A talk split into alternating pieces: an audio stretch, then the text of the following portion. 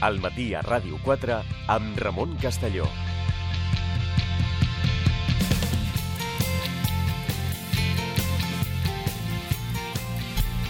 Continuem al matí a Ràdio 4. Entrem en temps de traductora. Doctor David Bueno, què tal? Bon dia. Hola, bon dia. Doctor en Biologia, investigador del Departament de Genètica de la Universitat de Barcelona. Avui parlarem de ciència i parlarem, home, ja ho vam fer-ho amb, amb, amb els responsables, amb meteoròlegs, però, però aquesta calor ara sembla que la cosa millorarà una mica, eh, finalment. Però, vaja, una de les coses que, que s'ha dit o comentaris que es fan és veus com el canvi climàtic, que ja està arribant, com podem estar el mes de juny amb aquesta, amb aquesta calor tan sostinguda en el, en el temps, a més a més. Uh, bé, um, es pot relacionar amb el canvi climàtic? Vaig directe al gra. Mira, um, és un d'aquells temes com, com, complicats, complexos i que no es pot simplificar amb un sí o no. Amb un titular fàcil de Exacte. sí i no. Veure, tenim molt clar, tenim molt clar que aquestes últimes dècades la temperatura ha anat augmentant de manera sus, sostinguda. Ara tenim de mitjana més d'un grau, gairebé Sí. un grau i mig més que fa doncs, 20 o, o 30 anys. I això no et sembla que tingui aturador. El que és simplificar és dir, no, no, aquesta onada de quatre setmanes que portem gairebé d'una calor intensa i que encara que diguin que avui no en fa tanta, jo he arribat suant aquí a, a la ràdio, però, um, clar, pot ser que sigui canvi climàtic, segur, segur que sense canvi climàtic no faria tanta calor, però pensem que la, la natura també té els seus cicles, que Ja. també hi ha anys més calorosos, hi ha anys més, més freds. El que sí no hi ha dubte, no hi ha cap dubte ja a nivell científic, és que estem davant d'un procés de canvi climàtic. El, el clima està canviant i continuarà canviant. Un altre aspecte és fins a quin punt tenim responsabilitat la, les, les per, persones a través de la nostra activitat o fins a quin punt és un cicle na, natural que va seguint la, la Terra. Uh -huh. Sabem que la Terra com a planeta ha tingut molts canvis climàtics a la seva història. De fet, no ha deixat mai de tenir canvis climàtics. Ja. L'època dels dinosaures feia més calor que no pas ara. Uh -huh. eh?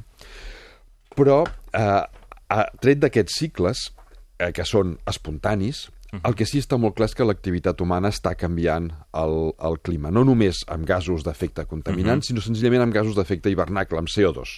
A base de cremar combustibles fòssils, acumulem CO2 a l'atmosfera, que el que fa és un efecte de hiver, hiver, hivernacle. Eh, per això també hi ha qui en diu l'efecte hiver, hivernacle.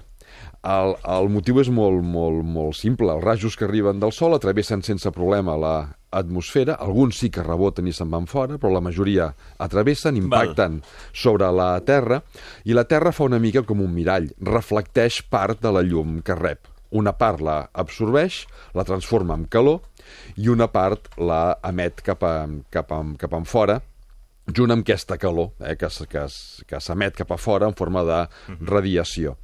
Doncs bé, el que fa aquest CO2, aquest increment de CO2, és absorbir aquesta calor que sense tant CO2 escaparia de la, de la Terra, l'absorbeix i la reté. Val, Per això està augmentant la temperatura. val.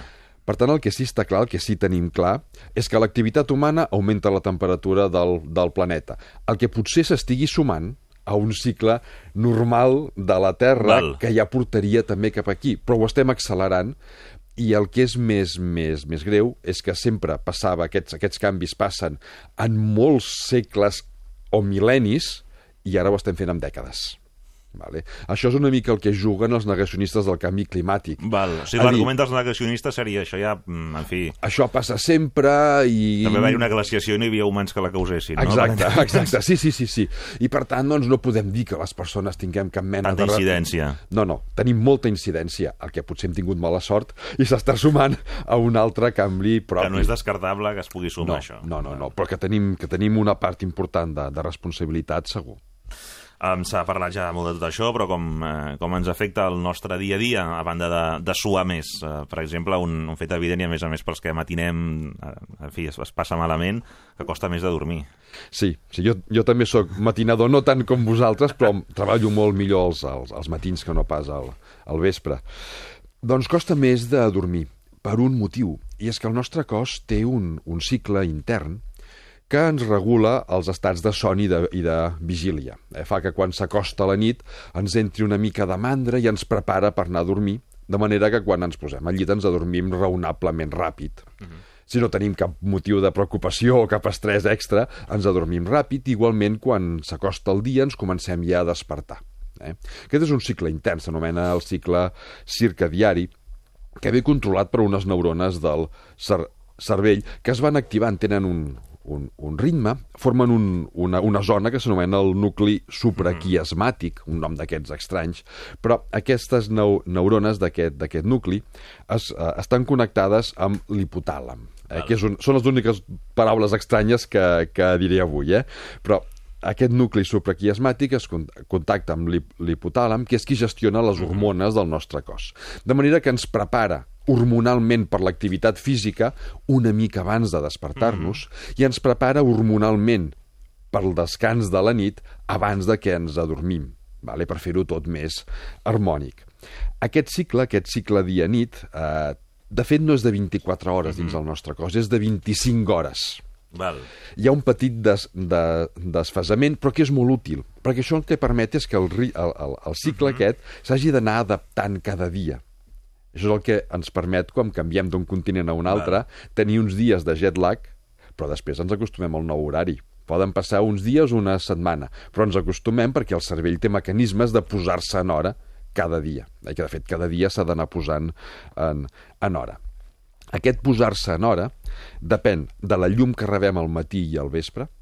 Eh, tenim unes cèl·lules al, a l'ull que no són de la visió, eh, són cèl·lules fotoreceptores però que no transmeten imatges cap al cervell, sinó que transmeten una... van directament cap a aquest nucli supraquiasmàtic i transmeten ara es fa de nit, per tant, posa't en vora, que és l'hora d'anar a dormir, Val. ara està sortint el sol, posa't en vora, que és l'hora de, de, de començar la teva activitat, i després hi ha un altre factor que és on anem, que és la temperatura. Val. També la temperatura permet reajustar, reajustar aquest cicle dia-nit. Al vespre fa més fresca i això el cervell ho interpreta, s'acosta a la nit, és l'hora d'anar a dormir, em començo a pre preparar. Aquestes nits que s'anomenen tropicals, eh, on la temperatura no baixa dels 24 o 25 graus, el cervell no detecta que s'està acostant la nit perquè continua fent molta, molta calor. Uh mhm. -huh. I per tant no es posa en vora. I el fet de no posar-se en vora el que vol dir és que no ens envia senyals cap al cos de és l'hora d'anar a dormir. Val. I per això quan fa calor ens costa molt més adormir-nos. A banda de que suem i estem incòmodes, senzillament el cervell no envia senyals cap al mm. cos de baixa l'activitat, que és l'hora d'anar a dormir aquest, aquest uh, cicle de, de, de, de calor uh, també té un altre motiu, i és que per dormir és millor estar fres, fresquet. Eh? El cos prefereix sí, estar fresquet home. quan, quan dorm. Sí. I per refrescar-se, sí. el que fa és que emet calor a través de les mans i dels peus. Val. Si, si un es toca quan uh, s'està començant a, a dormir, a normalment té les mans i els peus una mica més calents del que és habitual perquè està perdent calor per baixar la seva temperatura. Si a fora fa molta calor, no pots perdre calor. És un intercanvi. Clar. Si fora fa molta calor, no pots perdre calor. Per tant, el cervell no interpreta és l'hora d'anar a dormir perquè no fa fred, i a més a més... Fallen en, tots els codis, diguéssim. Quan arriba el moment d'enviar-te a dormir, no pot perdre la calor que necessita perquè t'adormis, perquè fora fa massa calor. Per tant, són diversos efectes sumats bueno, que justifiquen això, que ens costi molt més dormir quan fa aquesta, aquesta calor. I el canvi climàtic ens porta, un dels treballs que s'han publicat mm -hmm. recentment, ens porta a que cada vegada ens costarà més dormir. I això és important per la salut. Ah, i aquí vaig. El tema de dormir poc, eh, quines conseqüències té? A banda de mal humor, diguéssim, que això ja t'ho diem ara, però en general, quin, quins... Té molt... Siguin els més objectius possibles... Té moltíssimes conseqüències per la salut. De fet, l'estona de dormir, aquestes 7, 8, 9 hores, mm -hmm. depèn de cada persona, de qualitat de, de son, el que fan és com un reciclatge de tot el nostre sis, sistema.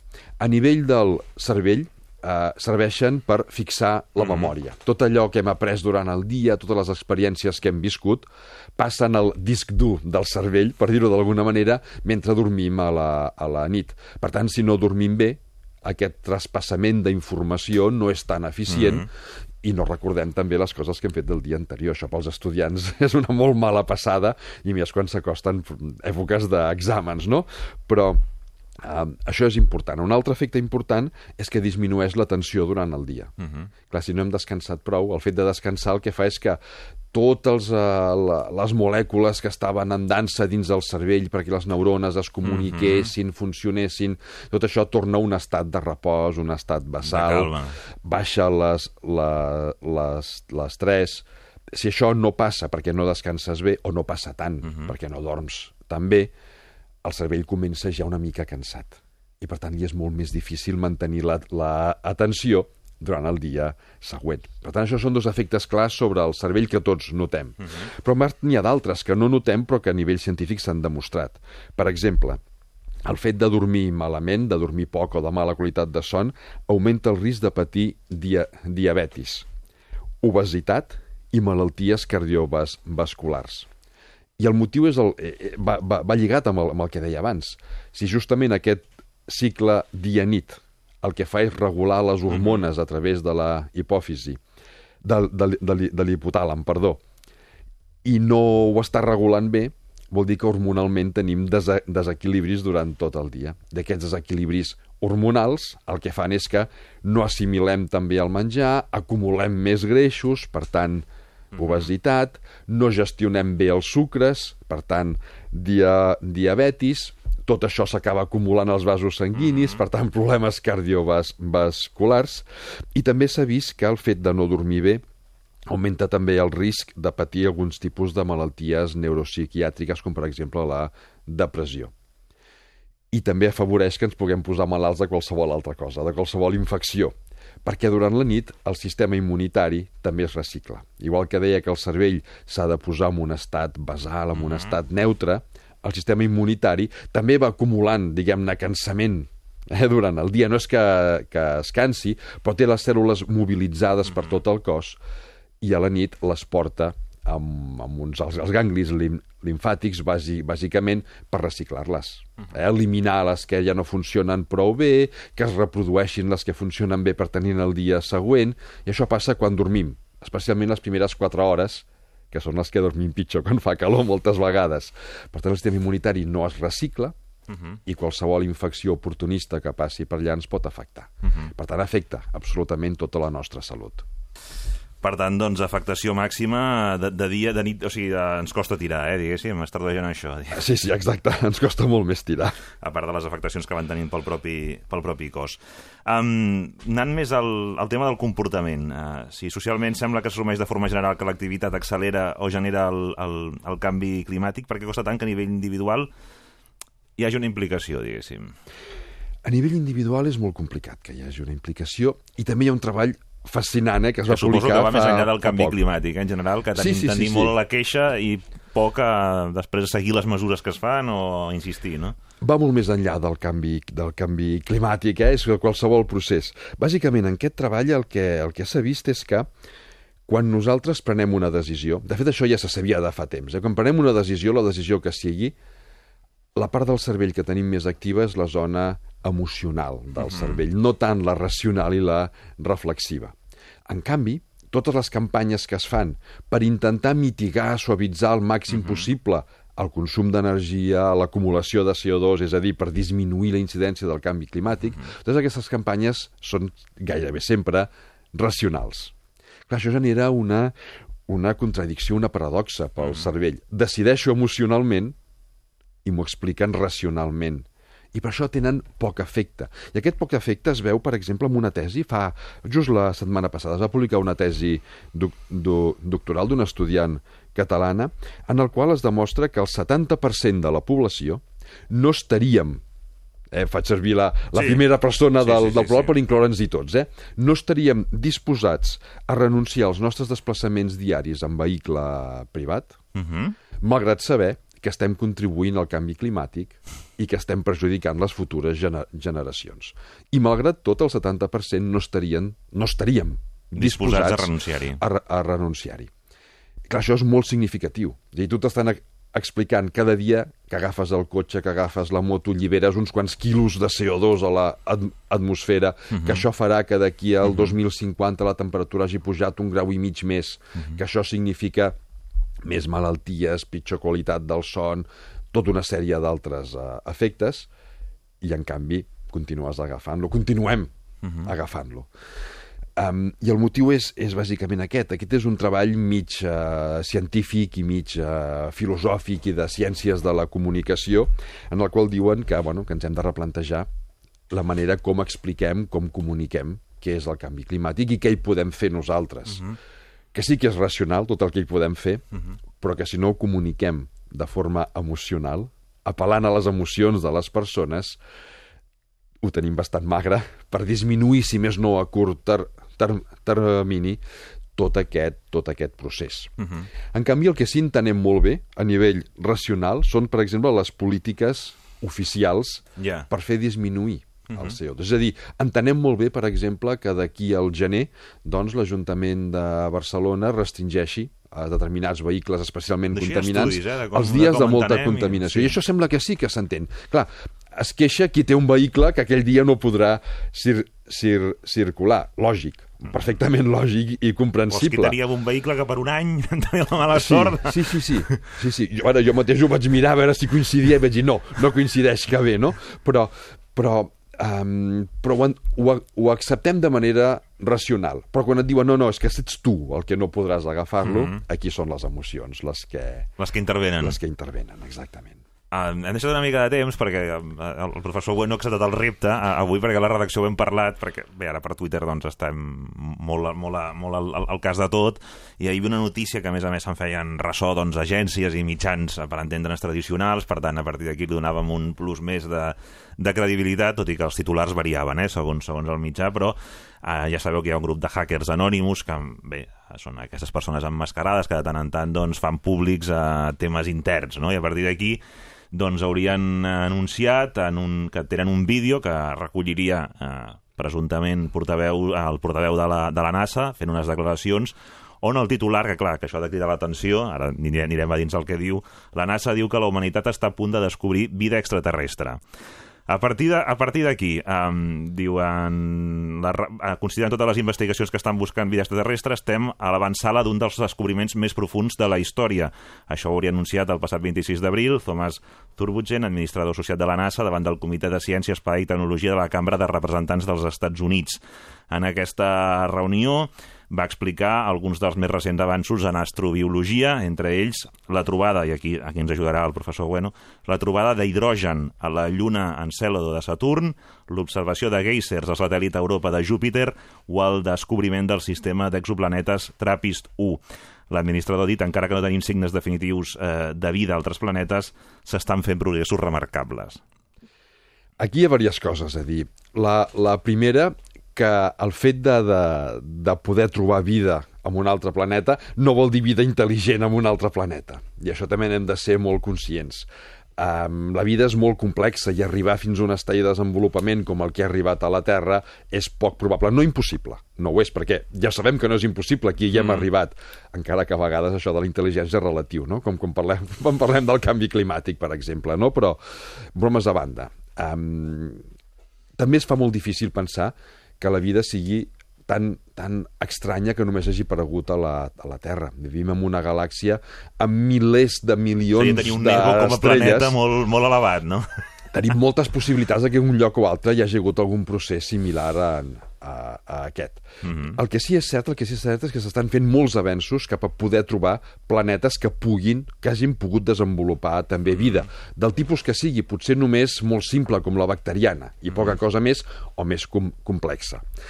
I això és per, per diversos motius. Un, perquè cada vegada s'afina més a l'hora de trobar planetes extrasolars amb altres sistemes plana, planetaris i això permet trobar planetes, ja se'n coneixen unes quantes do, do, dotzenes, planetes que són similars a la Terra en quant a mida, en quant a densitat i, per tant, gravetat, i en quant a distància al Sol. Ara, pensem que la vida és sofisticada, és molt exigent en quant a les condicions que necessita. No pot ser un planeta ni massa calent ni massa fred, Ha de tenir unes característiques molt, molt concretes, molt no? concretes, ni massa gros perquè la gravetat seria tan, tan intensa que les molècules no es podrien bellugar mm Mhm. -hmm. bé, ni massa petit perquè aleshores no tindria prou gravetat perquè hi hagi atmosfera i cal una atmosfera perquè hi hagi vida. Però d'aquests ja se'n coneixen un, un grapat. Una de, un dels aspectes im, importants d'aquests planetes és que cada vegada els aparells de detecció són més precisos no només per veure el planeta, sinó per analitzar l'atmosfera d'aquests planetes. I aquí és on està el secret de la vida. Cada planeta té una atmosfera característica que forma part de la seva geologia. Eh? Segons les roques, segons els minerals, els metalls que el formen, té una atmosfera lleugerament diferent. La vida el que fa és alterar l'atmosfera dels planetes. Nosaltres l'estem alterant amb el canvi climàtic, amb el CO2, però és que molt abans d'això, els bacteris ja van alterar l'atmosfera de, la, de la Terra. Bàsicament, un planeta com la, la, la Terra no tindria oxigen lliure a la seva atmosfera. Tot l'oxigen que respirem nosaltres és produït inicialment per bacteris i quan van aparèixer les plantes també van començar a produir oxigen les plantes a través de la fotosíntesi. Doncs el fet de poder analitzar aquests planetes amb tanta precisió permet veure quina atmosfera hauria de tenir aquest planeta i quina té. Si coincideixen la que hauria de tenir segons la seva geologia i la que realment té, és difícil pensar que allà hi hagi vida. Si l'atmosfera que hauria de tenir per la seva geologia no coincideix amb la que realment té, i aquests gasos que no es preveu que tingui tenen certa relació amb la vida, i aquí tenim l'oxigen, tenim l'hi- l'hidrogen, si té un excés d'aquests gasos, ens està dient molt probablement, no segur, però molt probablement Hi pugui haver hi pugui haver vida. Mm. Hi pugui haver vida que hagi generat aquest desequilibri a l'atmosfera. I és possible, clar, jo en aquest moment ho, de, ho, des, ho desconec, Mm-hmm. però és possible que hagin començat a trobar algun planeta amb algun lleuger desequilibri que l'estiguin estudiant i que, per tant, bueno, doncs... Aquí són els tres exemples que posen aquest hidrógeno en la luna Encélado de Saturno, Geyser és el satèl·lit Europa de Júpiter, o, o, o a part el tema dels exoplanetes, que són Sí. aquests planetes al marge del, del sistema solar. No? Sí, sí, sí. Per tant, és la comissió d'aquestes coses fa que tard o d'hora, si hi ha vida algun altre planeta, tard o d'hora l'acabarem sabent que hi és. El que no sabrem és com és, potser, no? Perquè, clar, anar fins allà a, a, a buscar-la és complicat. Com a periodista mal pensat, a vegades que s'ha de ser també, eh, en un moment on eh, això és a la Cambra de Representants dels Estats Units, és a dir, que també la NASA per buscar fons de... és a dir, per articular i, i obtenir finançament governamental en l'època que està als Estats Units, precisament en tot això, on doncs, eh, Donald Trump eh, a vegades va per on va, eh, donar una mica de, de vidilla, diguéssim, és lícit fins a un punt, no? Sí, sí. És comunicar el que estàs fent, diguéssim. Sí, no? això ho fem tots. Quan demanes finançament, dius Ja. el que faràs i on et pot portar d'aquí un temps una mica més llarg tot això que estàs fent tu ara.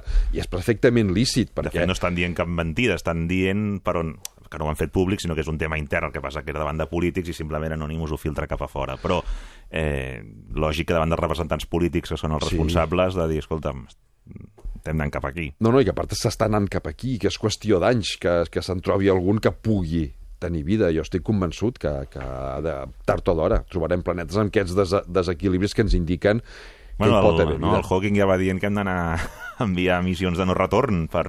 Aquest és un altre tema, és a dir, amb això Ja jo no, estem fent atracos, eh, jo no següent. acabo d'estar tan de- de- d'acord amb ell. Crec que sí que hem d'anar a altres plan planetes, ho trobo apassionant, fascinant i necessari, però penso que primer hem de salvar el nostre.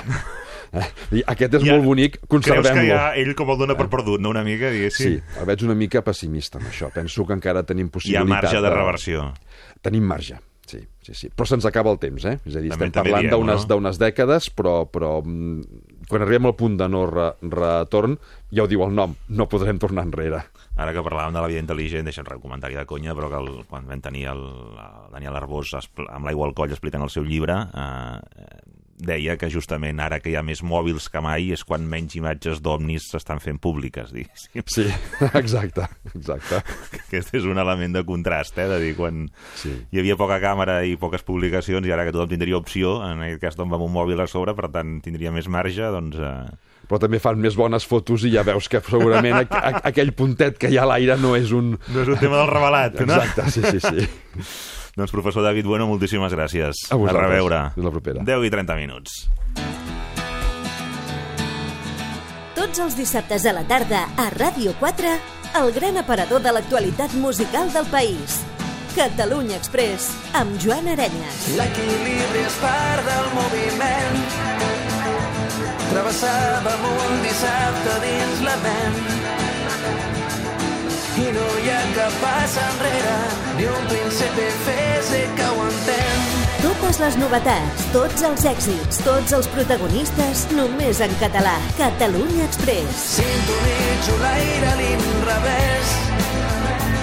A la zona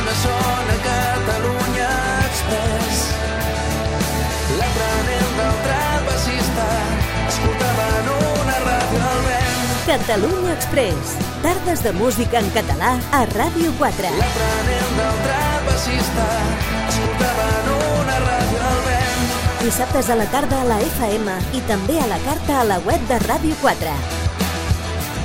Catalunya Express amb Joan Aranyes.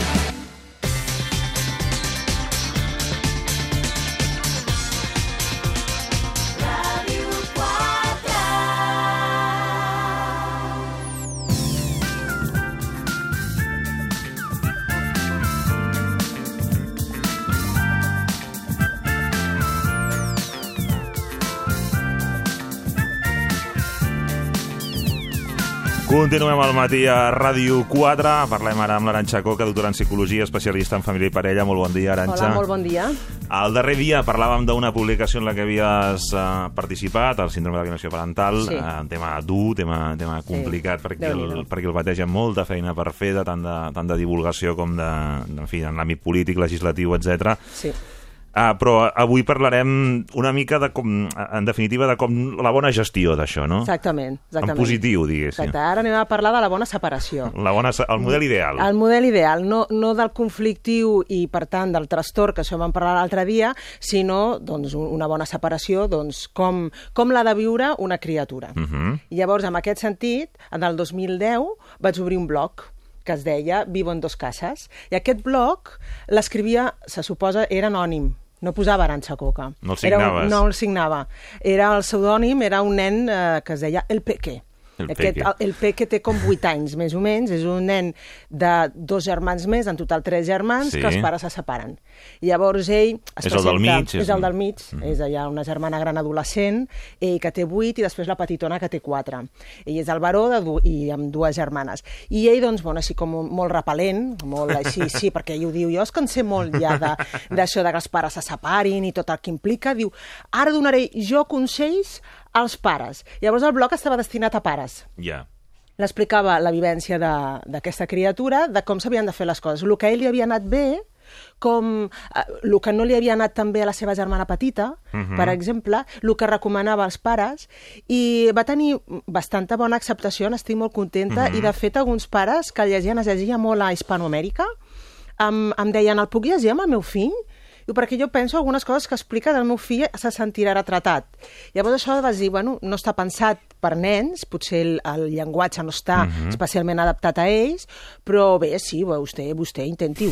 I bé, va, va sortir una, moltíssims articles, perquè l'escrivia cada setmana, i, i al final uns altres pares deien, bé, si ho col·loquessis tot en format de conte, doncs estaria molt bé que els nens ho poguessin llegir i, i per tant, adapta-ho.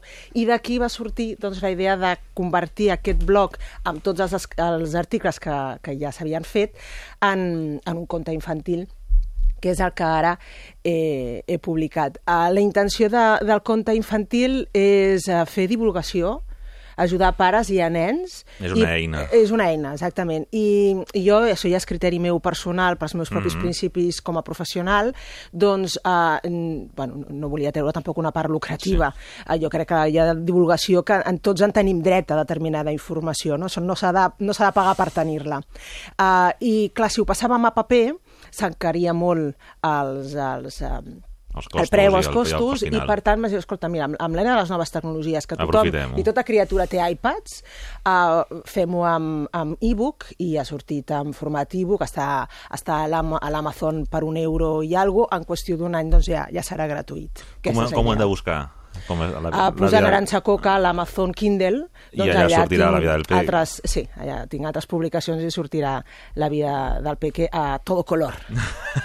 a tot color. A tot color. Val molt la pena, eh? perquè és, en fi, hem pogut llegir doncs, eh, un bon tros del... De, I, en fi, es, es llegeix molt bé i, eh, En fi. He intentat que sigui el més amè possible, el Peque, Està té un doncs... component emotiu i tot, eh, t'he de dir, perquè, clar, Sí. ets conscient del el que hi deu haver-hi darrere, Sí. però com es fa l'esforç per fer les coses ben fetes, Sí, el, el Peque no? insisteix Com molt fet des de molt. l'amor de, de, de tots plegats, no? Exactament. Aquí has donat amb la clau, Ramon. És des de, des de eh, l'amor, molts pares i mares diuen jo per Sí, mi. Generositat de passar per davant del, del, del teu ego. Ha de passar per l'ego, de passar per l'orgull, has de trencar motlles i fer un esforç i, i moltes escenificacions amb el teu ex davant, davant dels, dels nens, que el Peque ho explica doncs, a la seva manera, no? Doncs, explica, doncs, quan la seva mare valenta diu la, mi- la, mi madre és una heroïna, no? perquè ella, que jo sé que amb el meu pare doncs, no són amics, perquè ho sé, doncs tot dia així, jo veig com el saluda quan estem en el festival de final de curs, no? I com fa el gest, i fins i tot, no, ja aquí ja li vaig fer la ola, diu el Peque, quan vaig veure que li feia un gest amb la mà a la nova parella del meu pare. Llavors aquí la, la meva mare, mi madre era grande, pues ara Mhm. ja Més, és, no? és eh, la- l'ama del, de, l'amo del món. Amb, amb un to doncs, el més col·loquial, el més simpàtic possible, amb alguns gags... Eh, Clar, també les tres edats dels, dels, uh, dels germans, diguéssim, Sí. et permet les diverses... En fi, des, clar, des del que és més petit, o més petit en aquest cas, i no, no s'entera de res, Sí. aquell preadolescent molt vinculat a la mare Sí. i que fins i tot assumeix el rol de protectora, no? Ramon, veig que te l'has llegit. Gràcies a que ets maco. Veig que realment heu llegit el conte. M'alegro que tenia aquest feedback. Sí, realment, la filla gran, que té doncs, això, 12-13 anys, el, fa d'assistenta, no? intenta, com molts primogènits, això és un fenomen que, que veiem molt en els primogènits, fan de secretari assistent dels pares intenten gestionar la separació. Llavors, mm, hi ha un capítol, eh, que és La médico de mamá. No? La médico de mamá és, és mi hermana. És una médico com secretària, no? explica al seu germà. I és una pesada. No? Porta que si ha trucat al telèfon, mira el telèfon, on vas avui, on vas demà, què has fet quan no hi érem. Llavors intenta gestionar l'estat emocional dels pares a l'hora que també l'agenda i a l'hora que també intenta tallar, cortar el bacalao, que se'n diu, no? Decidir si ara vaig, si ara no vaig. I llavors, per contrapunt, quina ha de ser l'actitud dels pares Clar. davant d'això? Ho han de permetre, no? Fins a quin punt? Allò que dèiem, "Oh, els nens de determinada edat ja són grans i se'ls ha d'escoltar. Escoltar sí, però escoltar vol dir que hagin de prendre totes les decisions encara són madu- immadurs en alguns temes com per saber realment què és el beneficiós per ells barra per elles. Llavors aquí el Peque diu, uh, retrata la, seva, la mare com contesta i el pare com contesta a les demandes i exigències de la seva germana gran. Per exemple, un altre tema estrella és el telèfon. Sí, ara anava cap aquí també. Telèfon, sí. uh, sobretot amb un adolescent, Sí, ja pren una altra dimensió amb un adolescent amb pares separats. imagina't. Eh, i, I amb pares separats, doncs, imagina't, encara, encara molt més. I, I una eina en la qual molts pares s'hi recolzen per garantitzar la comunicació amb els meus fills i de vegades et pots trobar amb criatures petits, eh, petites de, de 7-8 anys, quan ja els dits els tenen una mica àgils, que ja els hi donen smartphone. Clar. I dius, no toca per aquesta edat, no? Però, clar, les circumstàncies, dic, però per les Tothom circumstàncies, no? tothom Sí. en té, i per És les gran frase. circumstàncies, doncs, clar, jo m'has de comunicar amb el meu fill, si no me comunico amb el meu ex o amb la meva ex, doncs a la criatura li donaré, li donarà el, el telèfon, no? Amb el que això implica, que implica, per tant, que la criatura ha de gestionar la comunicació dels seus pares, ni més ni menys aquest, aquest gest de donar el telèfon que sembla tan innocent? Darrere té aquest rerefons, per tant, col·loquem una gran responsabilitat amb una criatura petita. Això també ho explica el Peque a la seva manera, no? les experiències que ha tingut amb el telèfon, telèfon sí, telèfon no, que si ara les trucades en qualsevol moment del dia, que ara, ara truca el pare i nosaltres no tenim ganes de posar-nos, que si responem amb monosíl·labs, que si la mare s'enfada perquè no li diem res al telèfon, només diem sí, no, sí, no, Doncs, explica'm alguna més, què fas en les vacances, tu estàs passant bé, sí, sí, però què més? Eh, llavors, aquests diàlegs per besugos, que són és que molt les trucades, típics, estava pensant ara, quan, sí, ser monitor d'esplai a l'època, diguéssim, quan sortien a trucar els nanos, Sí. era un moment que et podien desmuntar perfectament tot el, dia, tot el tot el dia. La, la, sí, la sí. trucada dels pares, Sí. tenies allà tothom integrat i bé, i hi Sí. havia els drames, diguéssim, de, en fi, de que és s'enyora- que- d'enyorar-se, de, Sí, senyor. algun mal rotllo... És... Primer, la, la, la trucada eh, pot ser molt interventiva i molt intrusiva en aquest sentit, en, en, la, en la vida de l'altre progenitor, perquè entres a casa seva. Llavors ja, com tu molt bé dius, li, li pots desmuntar el pla perfectament. Ja no et dic si la trucada ve amb un qüestionari. Mm -hmm. Ens De estaven vegades- passant bé fins la trucada, no? Exactament. Perquè és un qüestionari de tercer grau, de vegades, i veus com penja la criatura i li ha canviat la cara, perquè segons el que li hagin dit, de vegades són trucades molt afectuoses, però excessivament afectuoses. Sí. T'enyoro, Sí, trobo molt a faltar trobo i molt ja a faltar, està. ja està. I piada. Ja l'ha girat, no? ja t'està demanant quan tornem abans. Sí, sí. No? Dius, llavors, el tema de trucades, el Peque i les seves germanes ho han patit molt. El Peque en sap molt i li diu als pares. Eh? Ara us explicaré jo quatre coses realment de, de com, de com s'ha de gestionar les trucades. Hi ha un altre tema també molt... mm, He intentat, sobretot, Sí, sí. en aquest conte, que, que retratar el dia a dia, com deia, és a dir, mm, no coses mm, poc normals o atípiques que passin en la vida de nens amb pares separats, sinó coses al seu dia a dia que per ells són, quotidianes, però que amb altres nens que viuen doncs, en una altra realitat familiar doncs no ho són i, i, i no hi caurien mai, no?, de que aquestes coses puguin passar. Per exemple, determinades pataletes, sobretot a la nit, la, la nena petita, quan diu que no vol dormir aquí, que vol dormir amb l'altra casa, i això ho diu així com de sobte, no? Vull la mama! Sí. I ara aquí són ara les què 10 de fem? la nit. I dius, la truquem, no la truquem a la mare que vingui a recollir-la, la mare vés a saber on és. Dius, ara m'has de trucar? És que la nena no vol dormir, està aquí plorant perquè vol que vinguis. Llavors, aquestes situacions les ha viscut el Peque, ha vist com s'ho han muntat els pas quan ho ha fet d'una manera el resultat i quan ho ha fet d'una altra el resultat i al final diu, sabeu què? Lo millor, el que ha donat millor resultat i ha ajudat més a la meva germana petita és quan ho han fet així. I aquí els meus pares, doncs mira, la meva germana petita es va haver, haver de plorar una mica més, però finalment se li va passar i tan campante. No? Uh -huh. um, bueno, són situacions normals que no, no vol dir que responguin a algo atípic o algun tipus de trastorn o afectació que tinguin els nens. Senzillament, doncs bé, eh, forma part de la reorganització i adaptació a dues llars que han de fer criatures i a vegades criatures molt petites. Forma part del seu dia a dia.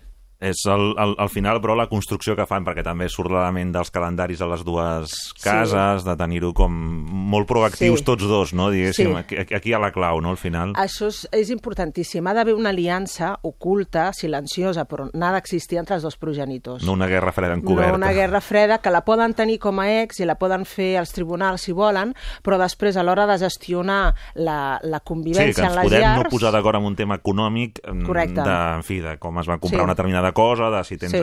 Els, és igual, tema econòmic sabem com és, però... Però clar, en qüestió de- Intentar no vincular-ho al tema el tema de la gestió del dia a de- dia dels i, nanos. i no? evidentment, a cobrir sempre les necessitats emocionals de les, dels dos nens. Um, intentant no sempre reflectir acord entre els progenitors, Mhm. no? Perquè llavors dius, bueno, són ex que són ideals, podrien sortir a fer una La pizza família- aquests dos, no? Un doble empret, no? La- la casa de la Prera amb- La amb la divorciats, no? se- Separats, no? Això no pot ser, bé. Uh, sí que existeixen alguns casos, són molt afortunats, però bé, Sí. sí. siguem realistes, no, no, no és realment Sí. el, el, el que més es coneix, no? I fins i tot amb, amb desacords en qüestions educatives, no? Hi ha una part, un capítol que són les extraescolars, Sí. on els nens us diuen amb, amb la mare fem unes extraescolars i amb el pare unes altres. Per què? Doncs per diverses raons. Primer perquè eh, la mare volia que féssim unes coses i al pare li interessava unes altres. El pare vol Kumon, Mhm. que això és un tema, doncs, el Kumon ha donat moltes voltes, eh, moltes famílies, i, i, i un d'ells doncs, no veu tant ni, ni creu tant en el Kumon. Doncs Kumon no. Llavors, què hem de fer? Renunciar a aquella extraescolar, la fem o no la fem? La fem setmana sí, setmana no, depèn de si estan amb un o amb l'altre. Això d'una banda, pels interessos dels progenitors. I després, perquè els nens canvien molt en una casa que en una altra. Llavors, hi ha un altre apartat que el, el Peque confessa, així com os voy a confessar, uh, que soy un chaquetero. No? Jo sé, clar, la chaquetero és... Què vol dir això? Doncs mira, jo em comporto d'una manera i veig que no sóc l'únic perquè la meva germana també ho fa, mm -hmm. sóc un quan estic amb el pare i entenc que sóc un altre quan estic amb la mare. M'hi ha donat, no sé per què, però hi ha coses que em venen de gust fer amb el pare i, i no em venen de gust de fer amb, amb la mare. I, per tant, de vegades jo com a professional m'hi he trobat que hi ha nens que els hi encanta fer una activitat, per exemple música, amb un dels progenitors perquè té sentit, perquè és un tema que És està un vincle vinculat, que s'ha- sí. un vincle que tenen amb aquella família i eh, la música no, no el posis a tocar el violí a casa de la mare, per exemple, perquè no, allà tenen un, van d'un altre rotllo. Llavors, el tema escolars no sempre, doncs, per posar un exemple, però eh, altres temes educatius, um, no sempre hi ha acord entre els progenitors. Però tot i així, eh, ells dos, els dos progenitors en aquesta aliança silenciosa han de ser capaços de sanificar? Una eh, cordialitat eh, en, davant, davant de les criatures perquè les criatures no es facin càrrec eh, de, de, i controlin l'estat emocional dels seus pares ni el, ni el procés, o millor dit, la, la nova organització familiar que implica la, la separació. Uh, més enllà de que aquests dos pares s'entenguin o s'entenguin, estiguin d'acord en temes o siguin absolutament diferents l'un de l'altre, que és eh, el més, lo més eh, propi, com deia, que, que trobem. I, evidentment, hi ha el tema estrella, un dels temes més estrella, que són les noves parelles. Home. Abans, per deixar anar a un, a un Sí, que és quan fan sí. l'intercanvi. Aquella salutació... Sí, ah, vale, ok. Faràs pirates ja, Ramon. Era-. M'agrada molt, m'agrada molt que m'ho preguntis. És que Abans que arribi la molt. parella. Vaig, Sí. vaig encara quan no hi ha parella o no sabem que hi ha parella o no volem pensar Sí. que hi ha parella. Però, però aquell, aquell moment de... mm, Sí, de, de l'intercanvi, de... Aquella conversa incòmoda. Aquella conversa incòmoda, quan els pares s'han de, de, de mirar la cara. Ara, mm, el, el règim convivencial Mhm. que més sovint eh, i més freqüentment s'estan donant és d'escola a escola. És recollir escola i entregar a escola, Val. de manera que els pares no s'hagin de trobar. Però bé, sempre hi ha eh, Val. situacions en què els pares doncs, s'han de trobar i s'han d'intercanviar O mà, sigui, a l'escola amb la diu. bossa i tal, i- Sí, o sense bossa, O sense perquè bossa, ja ara ja les cases casa, estan equipades i, van, ca- i amb les fotografies la motxilla conjuntes i I amb les... Ah, exactament, això, També això com això. sempre, hem, amb les fotografies d'un i de l'altre, no les calen- dues no cases calen bosses. estan ja Eh, complertes. La motxilla sí, escolar anar a buscar i ja està, ben a ja buscar està. el qui toqui. Um, per això mateix, no? per evitar doncs, que hi moment. hagin uh, intercanvis cara a cara amb pares que potser doncs, no tenen cap ganes de, de trobar-se. Però sempre hi ha alguna circumstància, alguna, alguna situació, amb alguna mm, situació escolar uh, extraordinària o vacances on no hi ha les escoles i per tant doncs, l'intercanvi del. Sí. 15 de juliol, per exemple, del 15 Sí. al 16 de juliol, S'ha de fer s'ha- s'ha de fer uh, a mà, com que es diu, no? a mà i, i, i a mà no. Um, bé, aquests dos pares han de saber uh, escenificar una situació de pau, de tranquil·litat i de cordialitat. I amb això... Mm, jo, el Peque no s'enrotlla, és a dir, és molt, és molt clar quan diu que no espera una amistat d'entre ells dos, que ja sap què esperar dels seus dos pares, però que els ha ajudat molt que els dos sapiguessin el valor que té un hola, què tal, hola, què tal, com ha anat? Aquestes preguntes que no es responen mai però que es fan. Uh -huh. Llavors es, ri- els hi recomana, "Vos- papàs, vostès preguntin, però no esperin resposta. Però preguntar i es trencar el gel i ja és la frase de cordialitat. Hola, com ha anat tot? Entrega, nen, nen. Bueno, que us ho passeu bé. Ningú ha contestat a la pregunta que ha fet l'altre, però hi ha hagut un intercanvi i hi ha hagut un parell de segons en què els pares s'han mirat a la cara. Uh, això ell explica que va ajudar molt, sobretot a la seva germana petita, a que no perdés l'espontaneïtat. I Ja. Jo, jo la vaig perdre, ell explica, Ja. jo sé que vaig perdre i anava molt temerós quan estava amunt de com mirava l'altre, la meva germana petita no i m'hagués eh, dolgut que, que ho perdés. I ella continua sent molt espontània amb l'un i i l'altre perquè no ha entrat en, en haver de mostrar-se lleial més a un progenitor que a un altre, cosa que a mi sé que m'ha passat, però que he pogut superar i qui no ho ha superat, però perquè s'ha l'edat del pavo, dice, és, és la meva germana gran, però perquè Aquesta ja ella, l'hem ella està, està, està otra liga. mundo, no? sí. Um, bé, és, és un tema que mm, és, és, com et deia, quotidià i una situació, entre cometes, normal que viuen i que s'hi trobaran molts nens i nenes a pares separats i que, bueno, el Peque uh, explica a la seva manera quin, què recomana que és el, el, el millor i que li ha anat millor a ell i a, i a les seves germanes, no? en els intercanvis, justament. Va, anem, si anem a la nova parella, que A la és... parella. Va, ara sí, perdona. Clar, a la parella jo no he volgut entrar, uh, perquè això ja serien altres capítols, en com és la convivència amb la parella. I, mm, però sí que mm, interessava molt a l'hora de, primer, donar la notícia uh -huh. dels nens a assabentar-se que la seva mare i el seu pare tenen una nova relació, aquest punt és important, i eh, com mm, aquesta persona entra a incorporar-se a la convivència a partir de a la convivència sí que noto eh, el Peque explica el rifirrafe que té amb la germana gran, que és la que menys l'accepta, mm? uh, i com al final la, la parella, sobretot de, uh, del pare, uh, ha, ha de posicionar-se i ha d'adoptar una actitud molt concreta davant un adolescent que no l'accepta, però que ha, hi ha de viure i que li finalitza, perquè no, no la saluda, no li recull els plats, fa el o sigui, fa un boicot. total, no? Vol rebentar aquella relació com sigui. Ah, exactament. Deixa molt clar que ella no col·laborarà ni dona el seu vistiplau, no? Ella és fidel a la seva mare i qualsevol altra fèmina, no. Um, I quina, finalment, és l'actitud, després de provar-ho tot, perquè la pobra noia, eh, que és una santa, diu el Peque, és una santa, diu aquesta noia. diu, uh, ho, ho va intentar tot, ser cordial, ser l'amiga cachonda, ser Ja, l'amiga tots els rols enrotllada, tots els rols possibles, al final no ho desvetllaré, perquè això seria spoiler, Sí. però mm, què és el que li acaba funcionant millor amb aquest adolescent difícil que no, no acaba, no, no, la vol, no la vol acceptar i no, Mm. no vol col·laborar amb ella en la convivència a casa. M'hi quedo fins aquí, no? Mm. En, en aquest punt el Peque ja no explica més. Però explica, hi ha un capítol que aquí vaig canviar una mica el, el títol, perquè en el blog Mm. com era destinat a pares, crec que s'entenia que era la metamorfosis de l'amiga de, ma- de papà. Mhm. Llavors explica com l'amiga de papà doncs, passa a ser d'una amiga qualsevol a una amiga especial, una amiga que, eh, íntima, la nòvia, però que viu a casa seva, i després la nòvia, que ja Que viu viu. amb ells, no? tot, tot el procés i totes les etapes. És la metamorfosi. No? Aquí el, el tema, la paraula metamorfosi no m'agrada molt sí. amb les criatures, llavors vaig canviar i és... El Peque no ho faria servir, Ah, metamorfosi. No, no, metamorfosi és més excessivament adult aquest, aquest concepte. Llavors, aquí en el conte final ha quedat eh, la nòvia de, de papà és algo más. Eh, L'amiga de papà és algo más. Eh, També per explicar eh, què és el que ell recomana la, la incorporació progressiva i la conversió d'aquesta amiga fins que es converteix en una nòvia, amb la nòvia, i el, el, quina és en tot moment l'actitud del pare.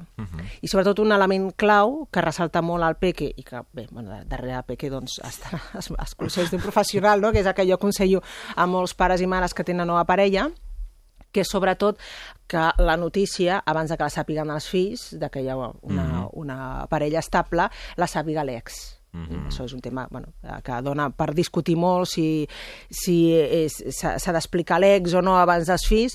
Eh, el Peque explica el per què a ell li va ajudar molt saber que la seva mare ja sabia d'aquesta parella del seu pare. Perquè, clar, el primer que diuen, i la mama lo sabe? Eh, perquè, clar, és traïció, no? Si ara la teva nòvia fins al moment ha estat la mare, ja tens una altra parella, la mare ho sap, la, la vostra mare ja ho sap, i, i jo ja li vaig dir. Amb la qual descarreguem novament, desresponsabilitzem de- de- d'aquesta notícia de carregar, d'alta càrrega emocional a les, a les criatures. Tu imagina't ara que el nen hagués de tornar a casa de mare, mama, mama, que hem conegut a la nòvia de papà, i la, la, la mare potser es queda així, no? Vés a saber quina reacció...